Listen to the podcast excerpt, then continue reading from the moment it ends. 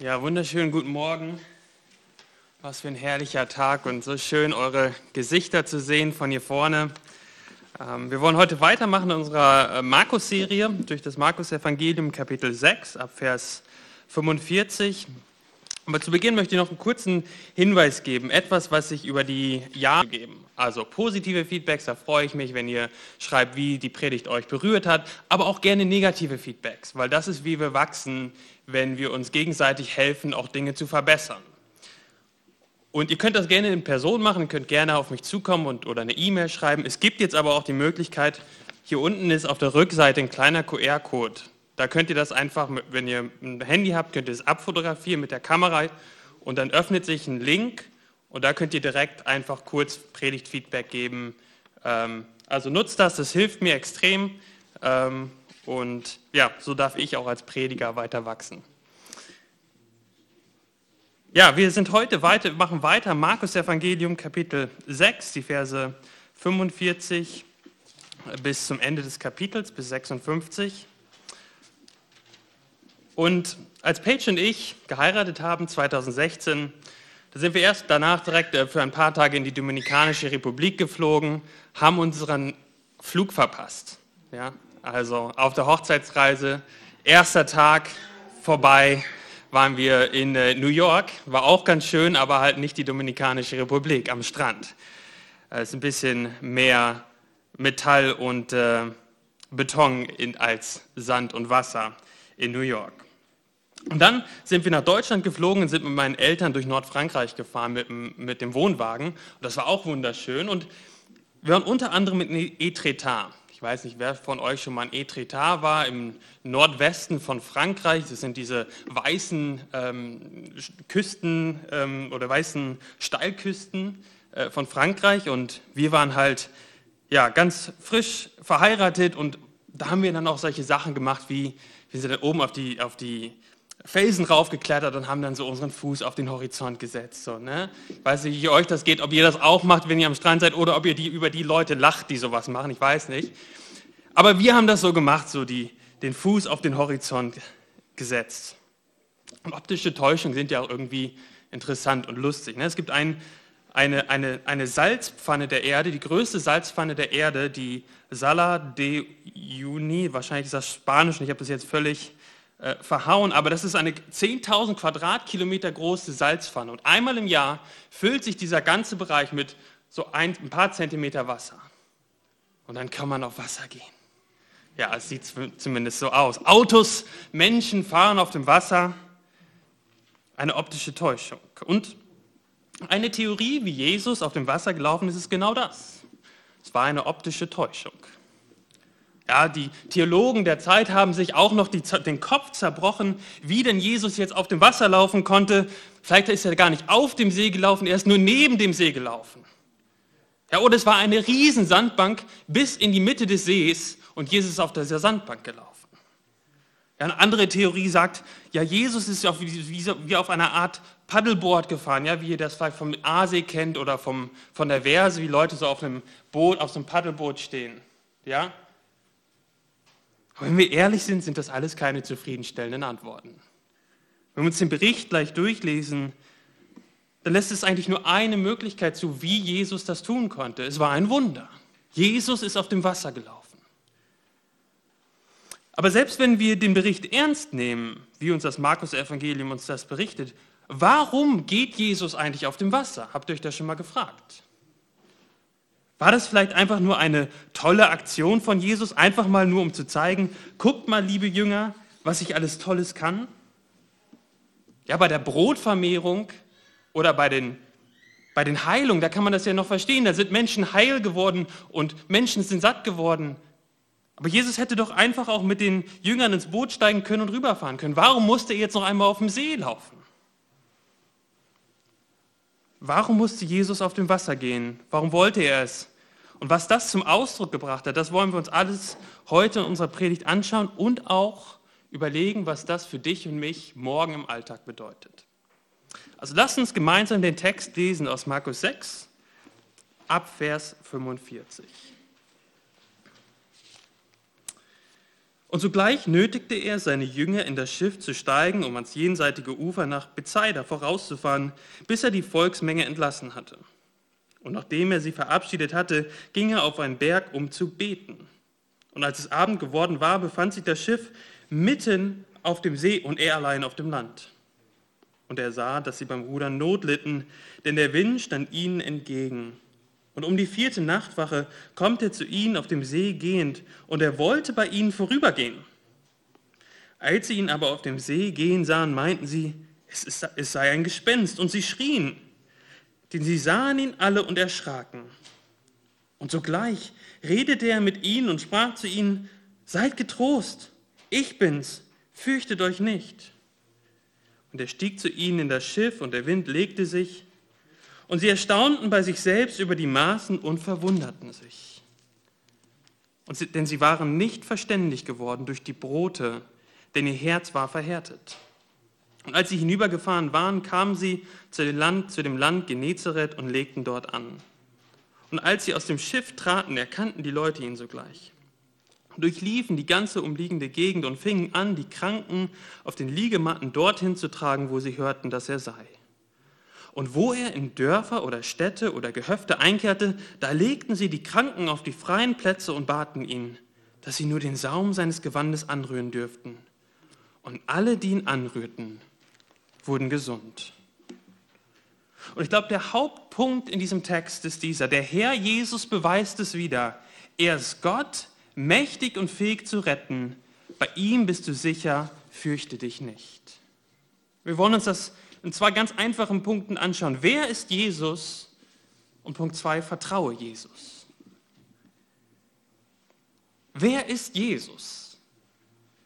Eigentlich eine Frage, die wir doch bis jetzt, bis, bis hierhin geklärt hätten müssen, oder? Und eigentlich haben wir sie ja auch geklärt. Jesus ist der Sohn Gottes, Gott selbst, der Messias, der angekündigte Prophet, der König. Er ist derjenige, der für unsere Sünden gestorben ist, auferstanden ist und jetzt lebt und einmal wiederkommen wird. Er hat mich aus Gnade gerettet, ohne Werke des Gesetzes. Ich bin heilig und gerecht und rein durch ihn. Und ich darf jetzt auf dieser sicheren Grundlage der Vergebung meiner Sünden zu seiner Ehre nach seinen Geboten leben. Das wissen wir doch alles, oder? Ja? Ja, das wissen wir. Und doch, wenn ich in meine letzte Woche reinschaue, wie oft lebe ich so, als ob ich nicht wüsste, wer Jesus ist? Ist doch erstaunlich, dass man auch nach Jahren des Christseins und auch des Bibelstudiums wieder dasteht und Angst hat in schwierigen Umständen. Man weiß, Jesus ist da. Man weiß, Jesus sorgt sich um mich. Aber die Angst übermannt mich manchmal und ich frage mich, ob Jesus mich wirklich festhält. Und wenn es euch so wie mir geht, dann ist es oft gar nicht so ein aktiver Gedanke, der mich plagt. Es ist vielmehr dieses unterschwellige Gefühl, dass Jesus mich vielleicht nicht liebt, weil ich nicht genug getan habe oder meine Heiligung nicht gut genug war diese Woche. Liebt mich Jesus auch jetzt? Und wir denken, wir müssten erstmal unsere Gefühle und unsere Gedanken unter Kontrolle bringen, damit wir zu Jesus gehen können. Und am Ende des Tages fragen wir uns immer wieder, wenn ich jetzt in meiner Situation zu Jesus gehe, ist da ein Jesus, der mich anlächelt und sagt, komm herein, ich will dich erquicken, finde Ruhe, finde Vergebung deiner Sünden. Oder siehst du da einen Jesus, der mit verschränkten Armen steht, ungläubig den Kopf schüttelt und sagt, wirklich, du willst schon wieder zurückkommen, guck dich doch mal an. Und ich glaube, die meisten von uns können alles richtig aufsagen. Aber auf dieser existenziellen Ebene, dieser Ebene des Erlebens und des Empfindens, offenbaren unsere Gefühle doch sehr oft, dass wir Jesus nicht gut kennen. Deshalb müssen wir zurück, immer wieder zurück zu, zu dieser Frage und die Frage klären, wer ist denn jetzt dieser Jesus? Und ich glaube, der Text heute gibt uns Antworten darauf, wer dieser Jesus ist. Und das Erste, was wir sehen in den Versen 45 bis 46, ist, dass Jesus nicht der Traumerfüller ist. Jesus ist nicht der Traumerfüller. Da lesen wir, wie Jesus die, die Jünger nötigt. Er, er treibt sie dazu, in das Schiff zu steigen, um ans jenseitige Ufer vorauszufahren. Und er entlässt die, diese Menge von Menschen und er geht alleine abseits auf den Berg. Warum nötigte Jesus seine Jünger in das Schiff zu steigen? Sie schwammen auf der Euphorie der Brotvermehrung, die Menschenmenge war begeistert von Jesus. Sie wollten mehr hören von diesem Jesus, seiner Person und seiner Lehre.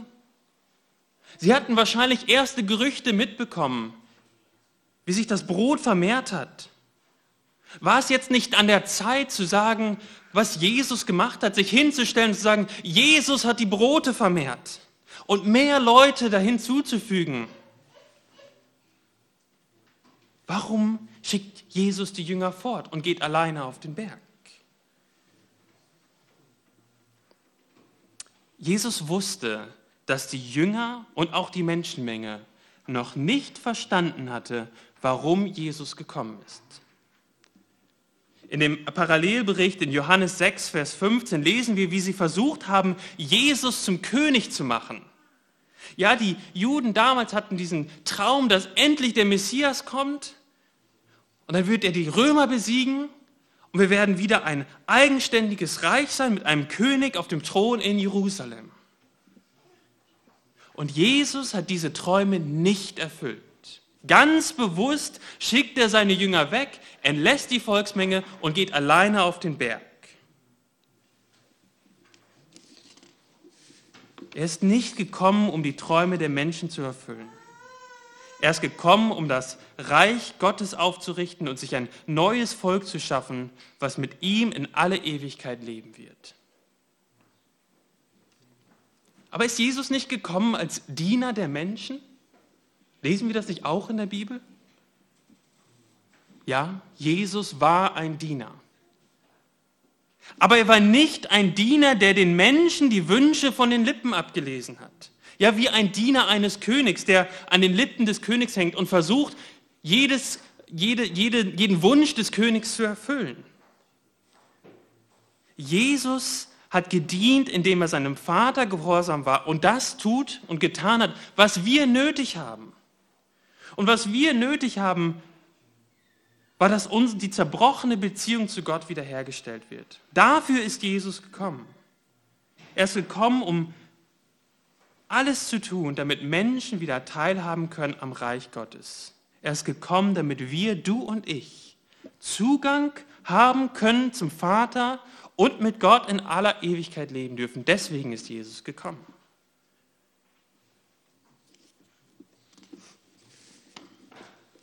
Jesus ist kein Traumerfüller. Ich weiß nicht, wie es euch geht wenn ihr Nöte habt und Sorgen habt? Was macht ihr damit? Ich glaube, das Erste, was wir wissen dürfen bei Jesus, wir dürfen mit unserer Not und mit unseren Sorgen kommen, ja. Aber sind wir auch offen, dass Jesus deine und meine Not umdefiniert und auch nicht das tun wird, was vielleicht in deinen Augen das Beste ist? Ja, Jesus ist nicht gekommen, um einfach nur ein bisschen mehr Freude und Zufriedenheit und einen Sinn im Leben zu geben.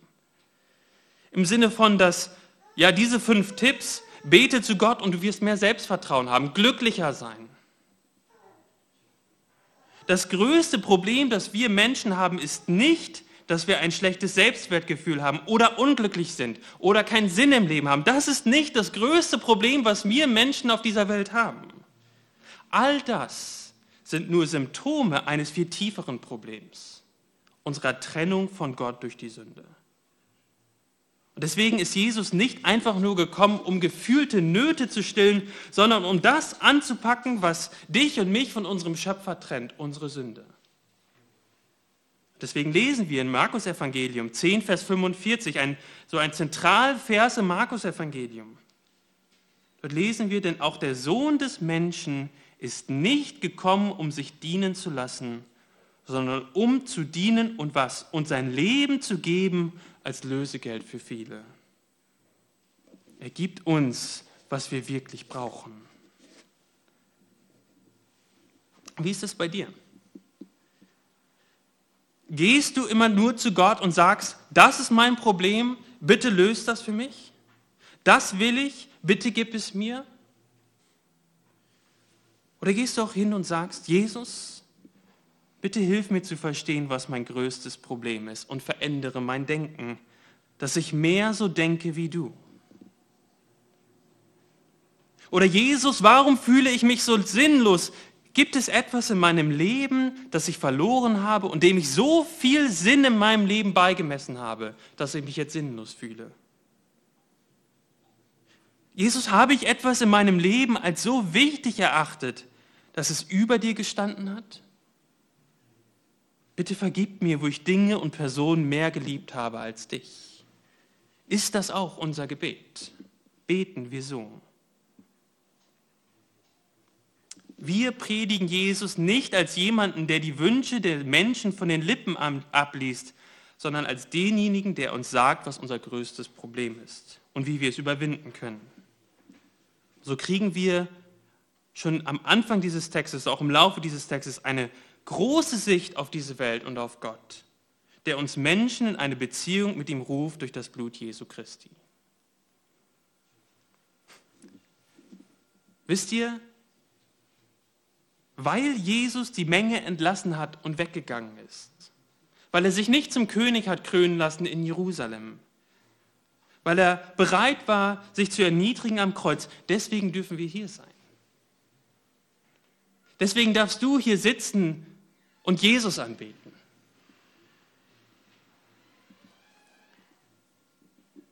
Jesus ist nicht gekommen, um einen irdischen Thron einer Nation aufzurichten, sondern aus allen Menschen, aus allen Nationen, Menschen in das Reich Gottes zu rufen, auch dich, der du an Jesus glaubst. Und wenn Jesus sich dort zum König hätte machen lassen, dann dürften wir, könnten wir hier nicht sitzen und Jesus anbeten. Und so geht Jesus alleine auf einen Berg, um zu beten, wie er schon früher gemacht hat, und die Jünger sind alleine auf dem Wasser. Und dann lesen wir in den Versen 47 und 48, wie Jesus sie vom Berg sieht und sie litten Not, weil der Wind ihnen entgegenstand. Was macht Jesus dann? Wir lesen, wie Jesus auf dem Wasser zu ihnen geht. Wir wussten nicht ganz genau, wissen nicht ganz genau, wie Jesus das genau wusste in der Nacht, wo die Jünger jetzt waren, mitten auf dem See. Vielleicht war das auch ein Wunder. Aber was deutlich wird, ist, dass Jesus sich um seine Jünger sorgt und er geht hin in ihrer, zu ihrer Not. Das ist ja interessant, oder? Dass genauso wie in der Brotvermehrung Jesus hier in dieser Geschichte sie auch in die Notsituation sozusagen selber hineinbringt. Er sagt, geht schon mal vor ohne mich im vollen Wissen, dass sie ohne ihn auf, mitten auf dem See gegen die Wellen nicht ankommen werden. Jesus hat sie dorthin gebracht, weil er sie etwas lehren möchte. Er möchte ihnen erneut zeigen, wer er ist und dass sie ihm vertrauen können. Und das sehen wir dann, wenn er auf dem See geht und zu ihnen kommt. Dort lesen wir dann in den Versen 47 ähm, oder 48, er sah, dass sie beim Rudern Not litten und der Wind stand ihnen dagegen. Und um die vierte Nachtwache kommt er zu ihnen, das war etwa zwischen drei und sechs Uhr morgens, auf dem See gehend. Und dann habt ihr euch gefragt, was das bedeutet. Und er wollte an ihnen vorübergehen. Die leiden Not, Jesus sieht die Not und Jesus will an ihnen vorübergehen. Eigentlich würde man doch denken, und es macht auch irgendwie mehr Sinn, dass, dass wir lesen, und er rennt zu ihnen, um ihnen zu helfen im Sturm. Oder sowas in der Art. Warum steht hier, dass Jesus versucht hat, vorüberzugehen? Nun, um das zu verstehen, müssen wir vier Dinge uns anschauen. Und ich denke, dann wird es ziemlich klar, warum. Das erste ist, im Alten Testament ist es Gott, der über das Wasser läuft. Im Hiob zum Beispiel lesen wir das. Er, Gott allein, spannt den Himmel aus und schreitet auf Meereswogen einher. Gott ist derjenige, der auf dem Wasser läuft. Das zweite ist, fällt euch irgendwo ein, als wo Gott im Alten Testament an Menschen vorübergeht? Das passiert zweimal. Bei Mose und bei Elia. Und wie läuft das ab? Also Im zweiten Buch Mose lesen wir, wie, wie, wie Mose die Herrlichkeit sehen will und Gott lässt seine Herrlichkeit an ihm vorübergehen. Genau diese Worte hier. Bei Elia genau das Gleiche. Und Elia und siehe, der Herr ging an ihm vorüber. Das ist der zweite Hinweis. Gott ist derjenige, der auf dem Wasser läuft. Gott offenbart sich im Alten Testament unter anderem dadurch, dass er an Menschen, seine Herrlichkeit an Menschen vorüberziehen lässt. Der dritte Hinweis kommt dann in Vers 50. Dort lesen wir, wie sie sich, wie sie erschraken und er redet zu ihnen. Was sagt er zu ihnen? Vers 50. Seid getrost, ich bin's, fürchtet euch nicht. Man könnte auch übersetzen, seid getrost, ich, ich bin, fürchtet euch nicht. Seht ihr, was da drin steckt? Ich, ich bin. Wie hat sich Gott im Alten Testament offenbart? Unter anderem. Was hat er zu Mose gesagt im brennenden Dornbusch? Der ich bin, der hat dich gesandt. Jesus benutzt hier den göttlichen Namen des Alten Testamentes. Und auch im Alten Testament lesen wir immer wieder, wie Gott zu seinen Menschen gesagt hat, fürchtet euch nicht. Wenn ihr die Psalmen durchlest, immer und wie immer wieder kommt dieser Gedanke, wenn Gott da ist, dann fürchtet euch nicht. Und hier steht Jesus jetzt auf dem Wasser, die, die, die Jünger sind komplett aus dem Häuschen, sie, sie verstehen das, also sie, sie erschrecken und können das alles nicht verstehen. Und was steht dort? Und sogleich Sogleich geht Jesus hin und sagt, seid getrost. Ich, ich bin. Fürchtet euch nicht. Und das vierte, als Jesus in das Boot steigt, schweigt der Wind. Jesus hat die Macht über den Wind und die Wellen, eine Macht, die nur Gott selbst hat, als der Schöpfer über die Natur. Warum geht Jesus also über den See und wollte an ihnen vorübergehen? Er macht mit seinen Handlungen eines ganz klar. Ich bin Gott.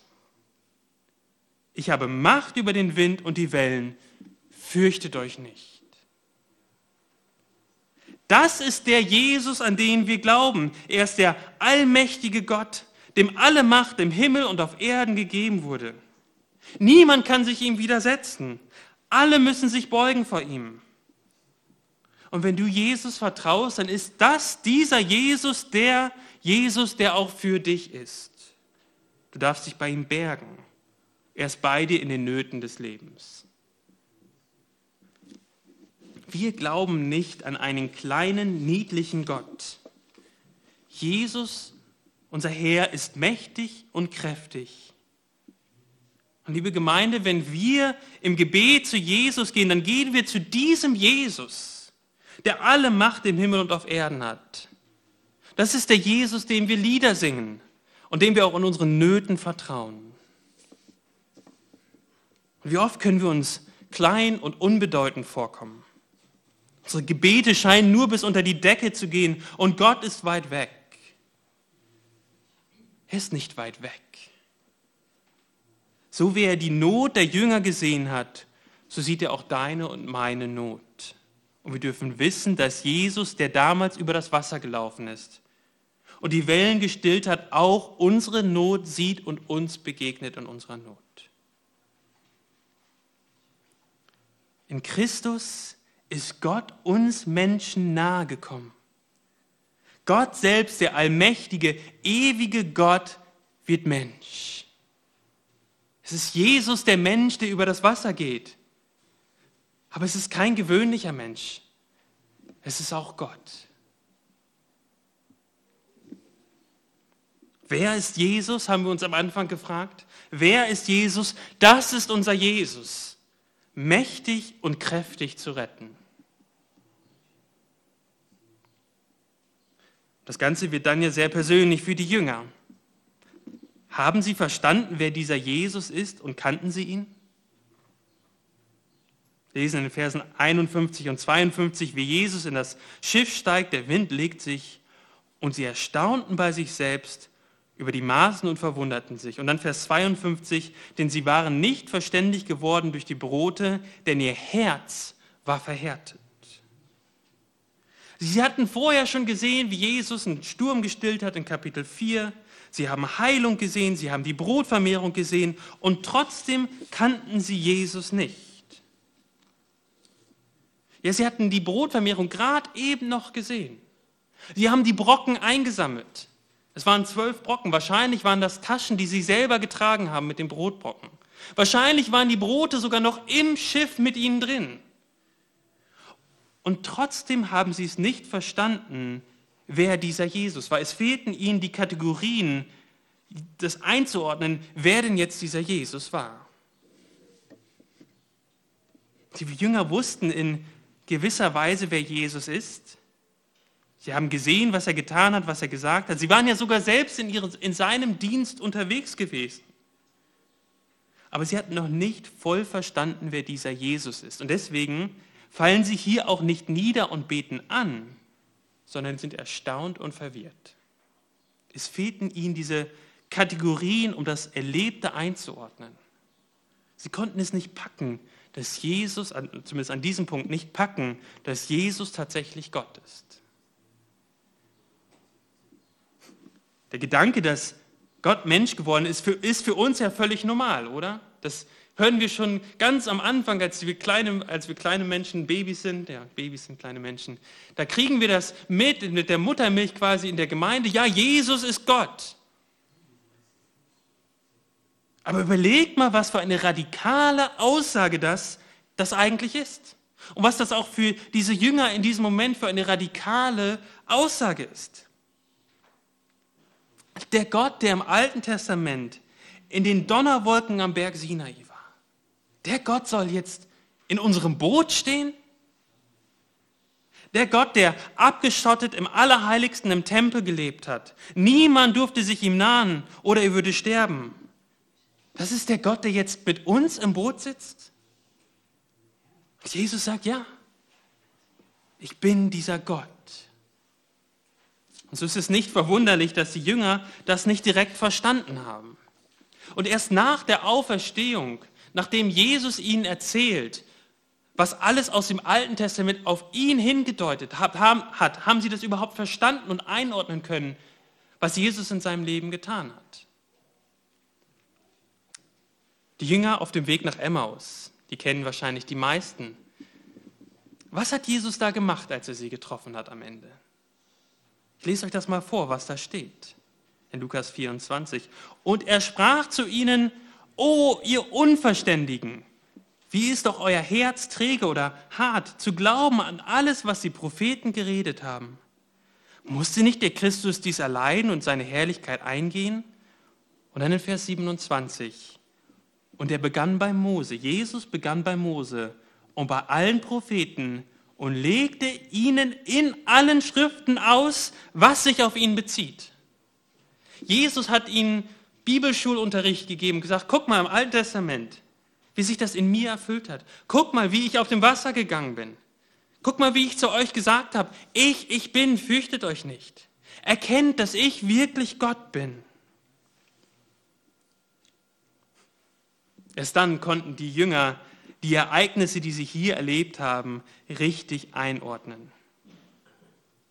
Sie haben dann verstanden, dass Jesus ein neues Volk aus allen Nationen ruft und dass sich jeder Mensch, der sich im Glauben an Jesus Christus wendet, Zuflucht, und Vergeben, Zuflucht findet bei ihm und Vergebung findet. Rückblickend haben sie das alles verstanden. Und hier in diesem Bericht wird eines ganz deutlich, dass Jesus wirklich Gott ist und dass er uns nahe kommt.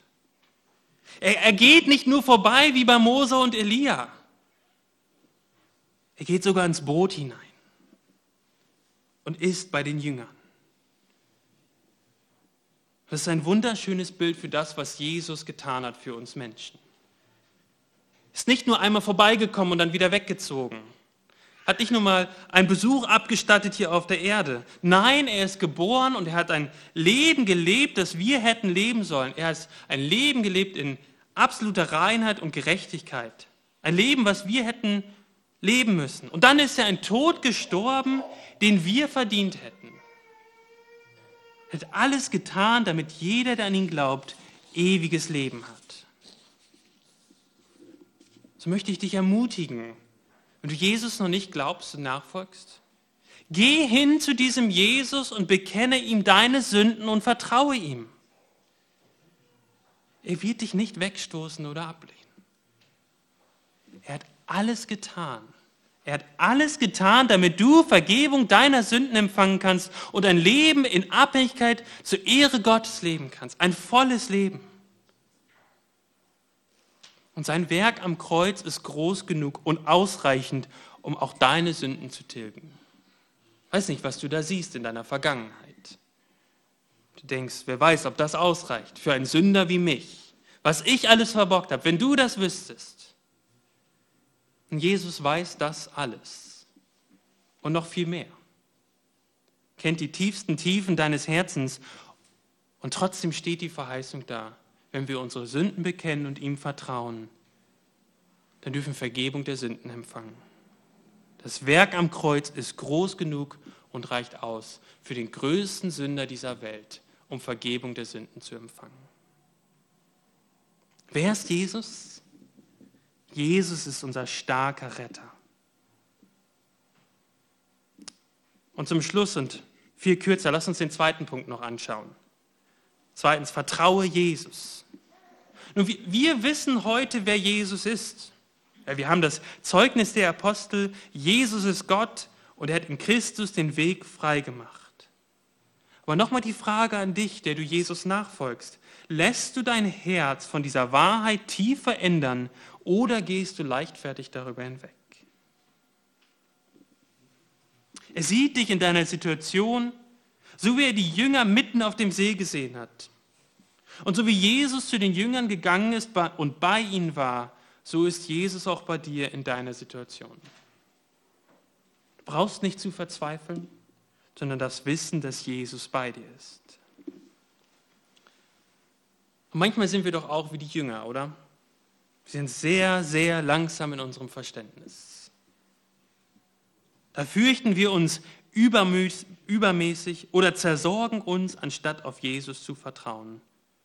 Und wir sind blind für die Dinge, die Jesus in unserem Leben schon getan hat. Die Jünger hätten eigentlich keine Angst haben brauchen dort. Sie hatten die Brotvermehrung gesehen, sie hatten alles gesehen und sie hätten wissen müssen, dass Jesus für sie sorgen wird. Und trotzdem haben sie es nicht, nicht verstanden und hatten Sorgen. Ich glaube, was wir daraus lernen können, ist, dass je mehr du Gott kennst, wie er ist, desto mehr wirst du auch in den schwierigen Situationen Ruhe bewahren. Je mehr du verstehst, wer dieser Jesus ist, desto mehr wird das ein Ballast, ein, ein Anker, äh, ein, ein Kiel in deinem Leben sein, der dir Stabilität geben wird. Ja, wenn du weißt, ganz tief in dir drin, dass Jesus alle Macht der Welt hat, wenn du weißt und die Verheißung kennst von Jesus, dass jeder, der den Namen des Herrn anruft, gerettet wird, wenn du weißt, dass Jesus wie ein Hirt ist, der auf seine Schafe aufpasst, wenn du weißt, dass seine Liebe nicht von deinen Werken abhängt, dann darf deine Seele auch im Sturm und in den Wirren des Lebens in ihm ruhen. Wisst ihr was? Es ist mehr als nur Wunschdenken. Es ist nicht eine sich selbst erfüllende Prophezeiung im Sinne von, ja, die Verheißung und Versprechung werden wahr, weil ich sie für wahr halte. Nein, nein, nein. Die Verheißung und Versprechen Gottes und Jesus ist wahr, unabhängig davon, ob du sie erkennst oder wie tief du sie erkennst. Aber die Art und Weise, wie du durch Notsituationen oder auch durch das alltägliche Leben gehst, hängt davon ab, ob du die Verheißung und Versprechen, Versprechen Gottes kennst und sie verinnerlichst. Der Gott des Universums ist bei dir, lieber Christ. Und zum Schluss noch eine Warnung. Ich weiß nicht, wer von euch den Text gelesen hat und gedacht hat, das ist jetzt wahrscheinlich wieder so ein Prügeltext. Ja, ein Prügeltext, wo ich wieder am Ende dastehe und merke, ich habe auch ein verhärtetes Herz. Und ich muss jetzt wieder irgendwie versuchen, mein verhärtetes Herz irgendwie bei den Haaren aus dem Sumpf selbst herauszuziehen. Eine Ermutigung an dich, wenn du das gedacht hast, als du es gelesen hast über die harten Herzen der Jünger. Ist euch aufgefallen, Ja, die Jünger haben harte Herzen. Ja, im Markus-Evangelium ermahnt Jesus sie sogar dafür, dass sie harte Herzen haben. Aber geht Jesus weg? Jesus geht nicht weg von seinen Jüngern. Er bleibt da. Wie wir das eben schon gesehen haben, er bleibt bis ans Ende da und er erklärt es ihnen dann und dann dürfen die Jünger das auch verstehen. Prügel dich nicht selbst und sage, sorge dich endlich weniger. Ich müsste doch eigentlich schon viel weiter sein im Glauben. Was denkt Gott wohl jetzt über mich? Geh zu ihm, er wird dir helfen. Du musst nicht erst deine falsche Verzweiflung oder falsche Sorgen ablegen, ablegen, um zu Jesus zu gehen. Du darfst bei Jesus neu anfangen zu lernen, richtig zu denken und zu fühlen und brauchst keine Angst haben, dass sich Jesus alleine zurücklässt.